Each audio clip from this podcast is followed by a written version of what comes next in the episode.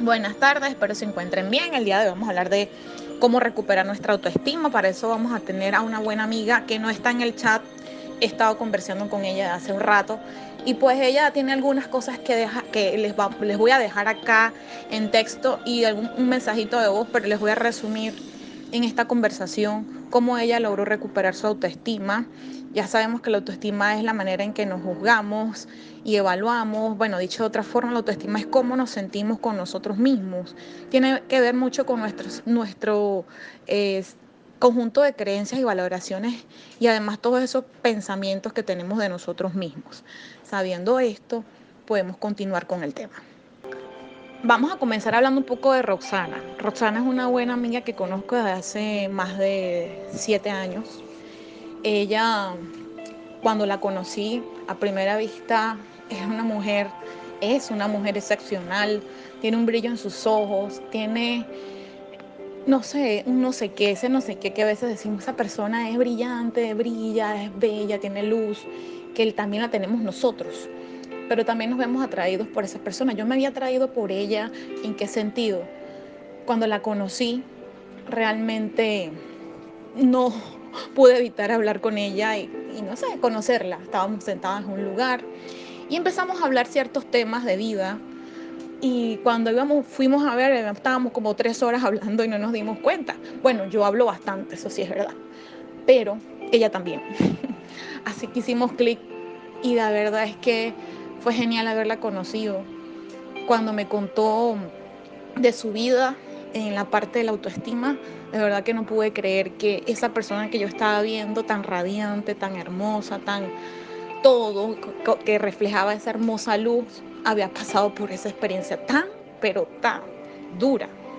De manera tácita, las personas que tienen una autoestima baja van a tener una actitud superior, una actitud, digamos, a veces soberbia, crítica y quizá en algún momento hacen alguna observación de otra persona para hacerse ver superior o mejor pero todo esto es una máscara, porque en su fuero interno no se sienten bien ni con ellos mismos.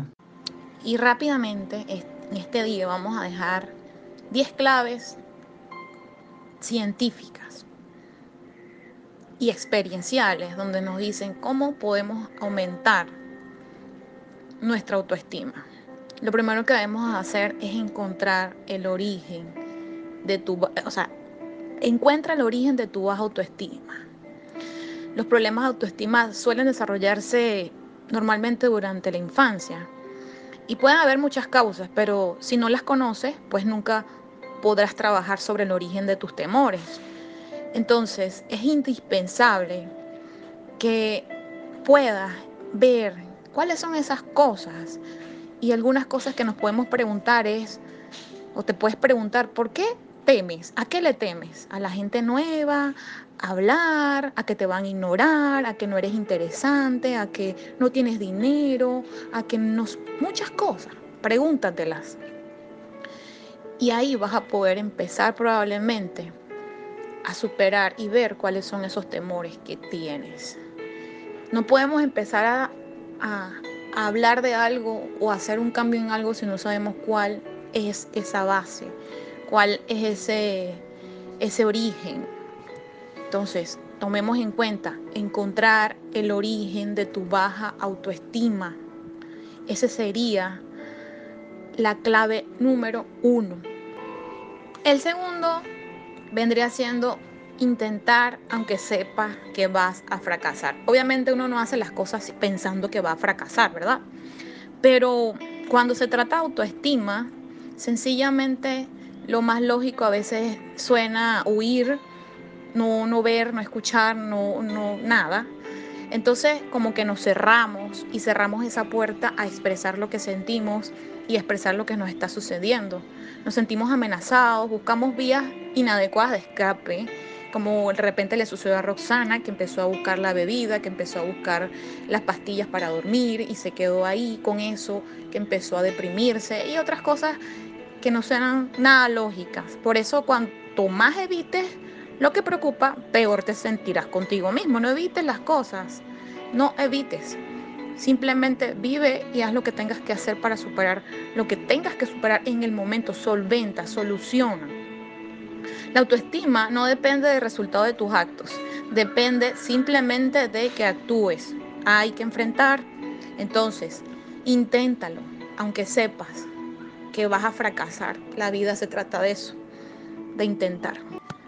Eh, para encontrar el origen de tu baja autoestima y someter tus creencias a juicio, pregúntate por lo menos tres veces por qué de tus miedos.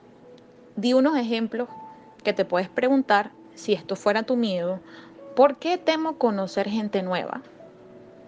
Y tu respuesta va a ser eso que andas buscando. Si mi respuesta es porque me ignorarán, o si me pregunto, ¿por qué creo que me ignorarán? Porque no soy interesante. ¿Por qué creo que no soy interesante? Porque de pequeño me decían que nunca hablaba. Entonces, eso de porque de pequeño me decían que nunca hablaba, entonces ese realmente vendría siendo ese origen. La autoestima no depende de lo que consigues, sino de lo que intentas. Cuando te enfrentas a tus miedos, logras romper ese círculo vicioso. Es así como quitarle la máscara y decir, mira, mi miedo es este, lo conozco, lo veo, lo acepto y sigo. Lo resuelvo si es que hay que resolverlo. No es sencillo, pero probablemente no te vuelves a, no vuelves a salir corriendo, porque cuando sales corriendo, entonces no vas a hacerte ninguna de esas preguntas. Hazte las preguntas para superarlo. El número tres vendría siendo sustituye tus objetivos por valores. A veces nos llenamos de objetivos, que grandes objetivos, porque no es que es un objetivo pequeño, grandes exigencias a otro nivel. Nos frustramos porque a veces no, alcanzamos exactamente como queremos en el tiempo. Entonces, eh, ¿cómo vamos a, tomar, a hacer objetivos en nuestras vidas, a tomar esos objetivos? Y a tomar todas esas decisiones que nos van a llevar a nuevos retos sin tener algo sólido como persona, algo que te permita ir hacia adelante. Eh, realmente eso que nos mueve, eso que somos. Y lo que somos tiene que ver mucho con los valores que tenemos. Entonces, en vez de estar llenándonos de expectativas inmensas sobre objetivos, mejor vayamos y busquemos todos esos valores y eso nos va a marcar una mejor dirección, una mejor ruta, mejor dicho. Y nos da la energía para seguir. Imagínate que estuvieras entrenando para terminar un maratón. Tus valores probablemente sería el esfuerzo, la perseverancia, la superación personal y la capacidad de sacrificio, ¿no? Piénsalo bien. Aunque finalmente no fueras capaz de terminar el maratón esforzándote y sacrificándote, lograrías igualmente permanecer fiel a tus valores. A diferencia de los objetivos, tus valores siempre van a estar ahí para que los cumplas y te sientas orgulloso. Entonces, ponte valores, no objetivos, pero eso es en el buen sentido de la palabra. No es que no vas a tener propósito. Una cosa son los propósitos, otra cosa son los objetivos.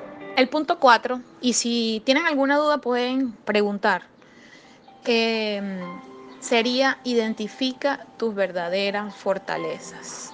Estas habilidades que estamos hablando están científicamente comprobadas, no es algo que yo me estoy inventando aquí, no, son estudios que se han realizado y por eso es importante que los tomemos en cuenta. Identifica tu verdadera fortaleza, esa es la, la, la, cuatro. Eh, además de tus valores, como ya lo hemos hablado, para construir tu autoestima también necesitas convencerte de que hay algo bueno en ti. Hay gente que se empieza a pegar papelitos por todas partes y es verdad, es bueno porque te recuerda lo que eres. Pero tienes, una cosa es recordarse y otra cosa es realmente convencerte de que tú eres eso que estás diciendo. Si yo tú dices en uno de tus cartelitos que te pones por todos lados, yo soy amor, que yo lo hago, por ejemplo.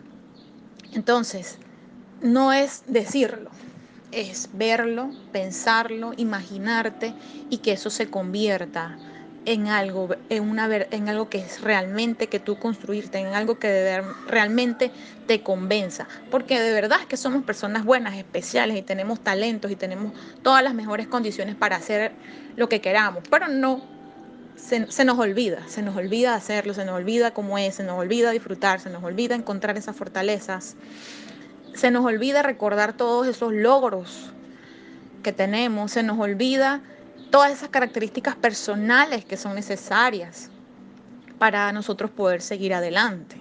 Entonces, cada vez que te sientas juzgado o cuestionado, repasa mentalmente la lista de fortalezas que tienes. No sé cuáles son las tuyas. Y recuerda de dónde, de dónde provienen.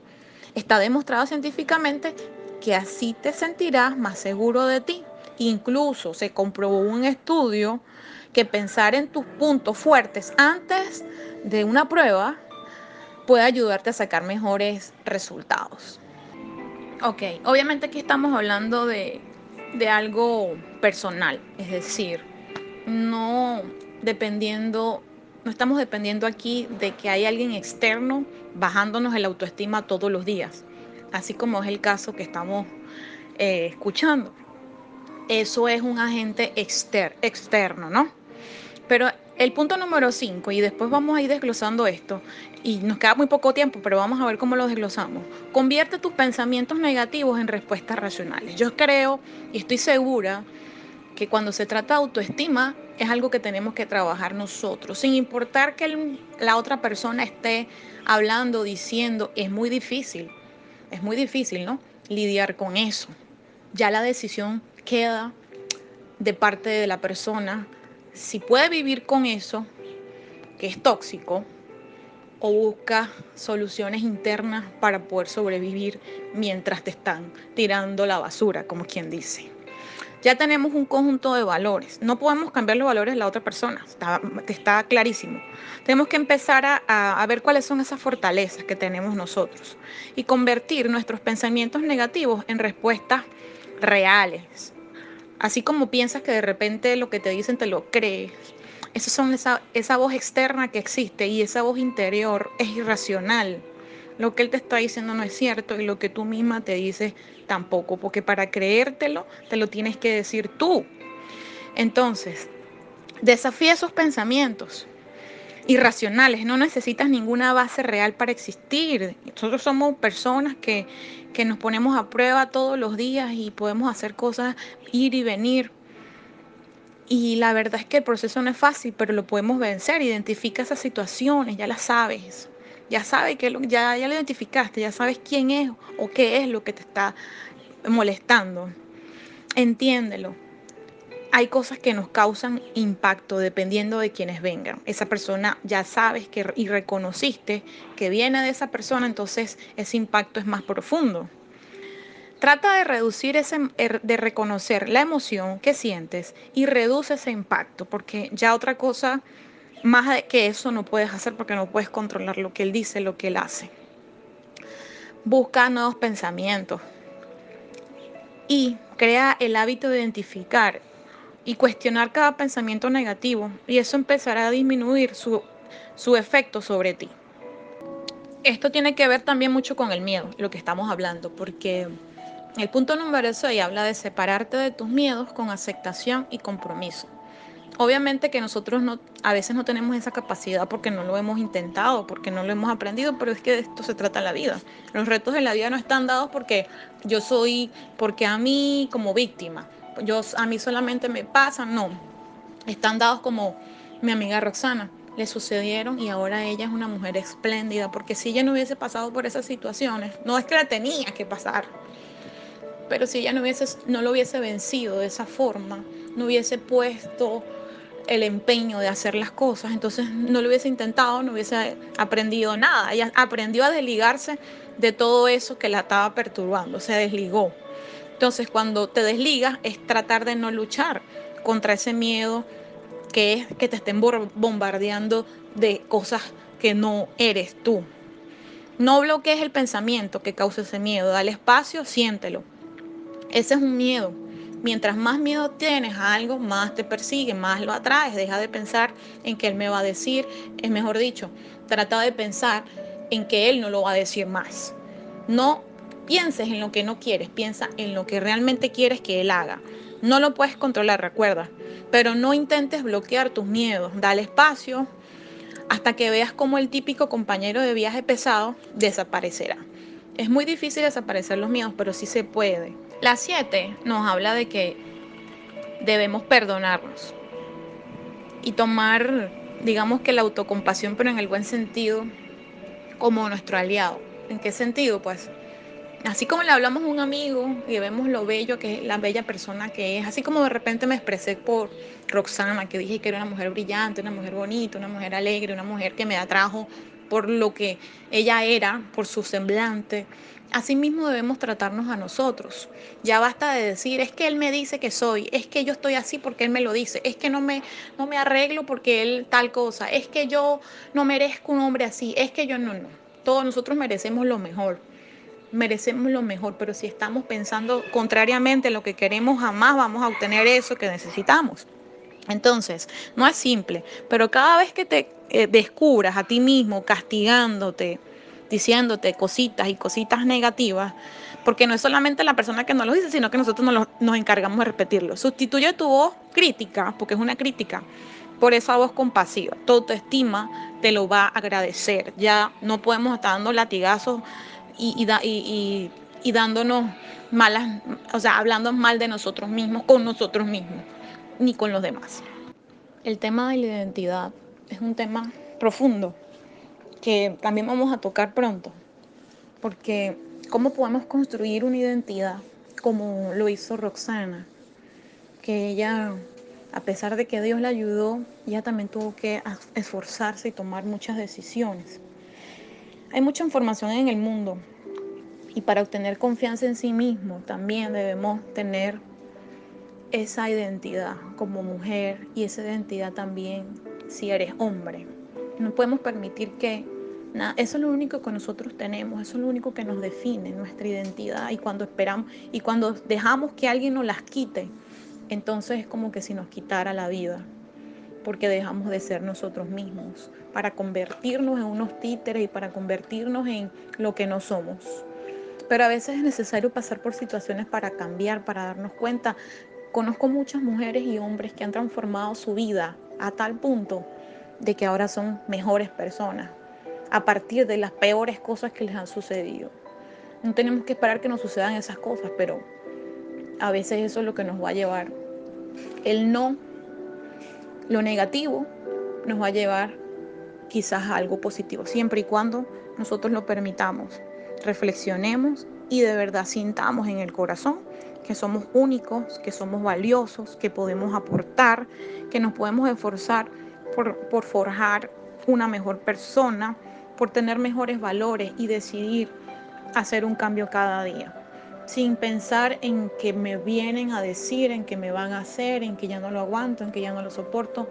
No, tu identidad construyela primero y luego de ahí entonces verás que todo empieza a cambiar a tu alrededor.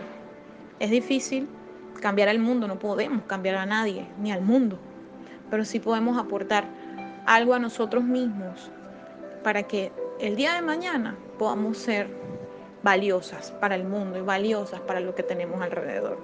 Y hay que agarrarse de algo siempre. ¿Por qué luchamos? ¿Por quiénes luchamos? ¿Cuál es ese propósito que tenemos? De ahí podemos empezar una nueva vida. De ahí podemos hacer grandes obras y nos podemos convertir en esa persona que de verdad nosotros deseamos. No nos quedemos atrapados en esa baja autoestima. El mundo te necesita.